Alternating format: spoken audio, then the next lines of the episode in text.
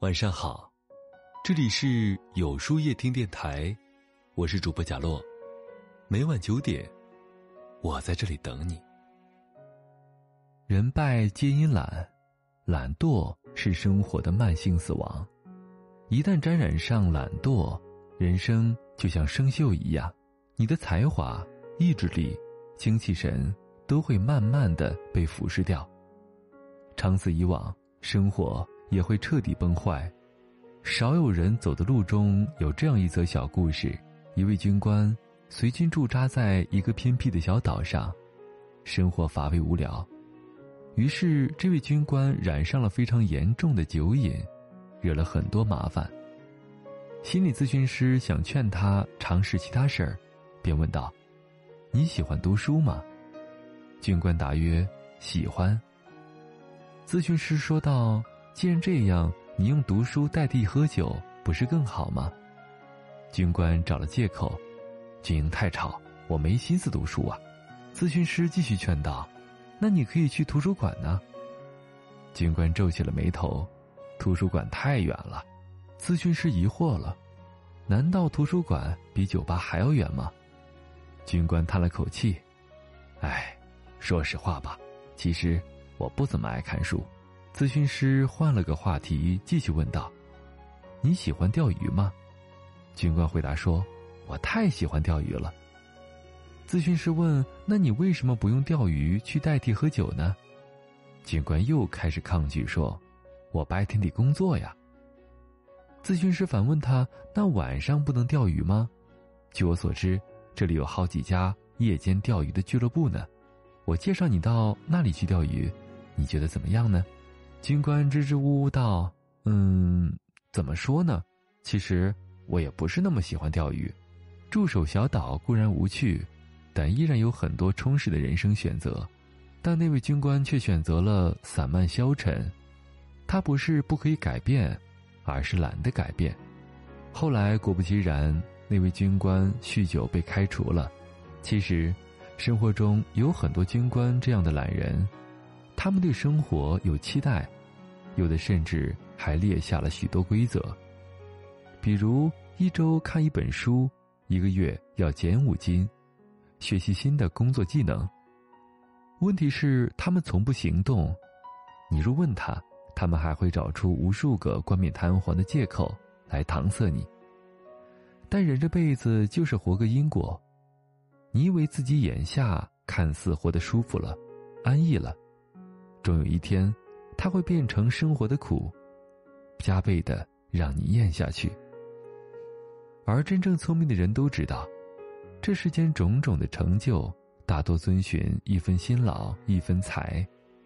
你想要过上怎样的人生，至少得交付同等的辛劳。失败皆因傲。古希腊有位哲人说：“傲慢总是愚蠢结伴而行，傲慢一现。”谋事必败。当一个人心生傲慢时，他就无法正确的认识自己，更别说自己有任何进步，工作有任何成就了。最近，跟一位当编辑的朋友聊天他说自己经常跟老板一起面试新人，面试过程中，老板肯定会问这样一个问题：最近国内热播的影视剧，你都看过哪些呢？举个例子来说说，它好在哪里？不好在哪里？记得有一次问题还没问完，有个面试者脱口而出：“我从来不看国产剧。”语言间充满了傲慢与优越感。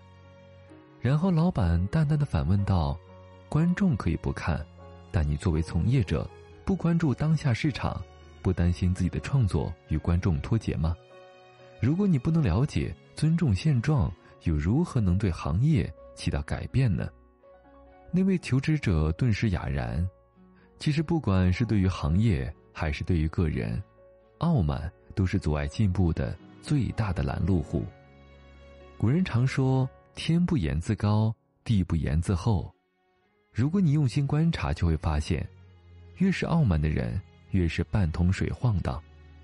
他们总是志得意满的守在自己的一亩三分地里，听不进别人的意见。看不到外面的世界，而厉害的人往往谦逊、包容，他们活得像一个海绵，好的坏的都能转化为自己的能量。与人交往共事，切忌偏执傲慢，常怀一颗谦逊和善之心，保持好学谦卑做人，扎最深最深的根，日后才能枝繁叶茂。家败皆因奢。生活中有不少人把及时行乐挂在嘴边，他们觉得人生苦短，活着就该怎么潇洒怎么过，所以花钱在方式上，常常是今朝哪管明日事，浪得一日是一日。人到中年才渐渐意识到存钱的重要性，人生难免遭遇些猝不及防，我们也难免会遇到变故。唯有保持节俭、居安思危，才能抵抗一切未知与意外。而且节俭并不意味着把日子过得廉价，因为如果为了维持基本的生活需求，一个人所需要的物品其实并不多，超过了就属于奢侈品。这些东西固然稀奇，能够提供阔绰的享受，但追求多了，反倒会成为束缚。偶尔奢侈一下没什么，关键是人不能被物质撑得过饱。北宋名臣范仲淹一生崇尚节俭，他不仅自己以身作则，坚持吃粗粮、穿布衣，还给自己的孩子立下了规矩，要求他们勤俭务实。虽然是官宦人家出生，但几个孩子吃穿用都与寻常人家无异。也正是这朴素的家风，四个孩子都出落得特别优秀。试问这世上的人，谁不是有数不清的欲望呢？想买更好的车，想买更好的包，但真正的潇洒，并不在于挥金如土，而在于明白自己的需求，克制自己的欲望。勤俭才是高级有自律的生活方式。当你人到中年。有老人要养，有孩子要管的时候，你才会明白，银行卡里的余额才是你最大的底气。懒惰的人大多潦倒一生，傲慢的人故意固步自封，奢侈的人时常欲壑难填。要是染上这三种坏习惯，生活会不自觉地走向下坡路，而唯有克己自省，不断的修正自己。人生才会走得长远、顺遂。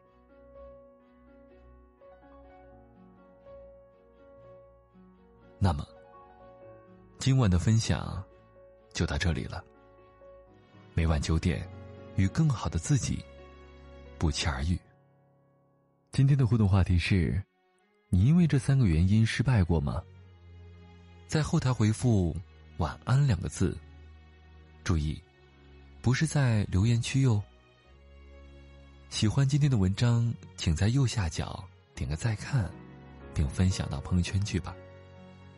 也可以在公众号里搜索“有书夜听”，收听更多精彩。我是主播贾洛，晚安，有个好梦。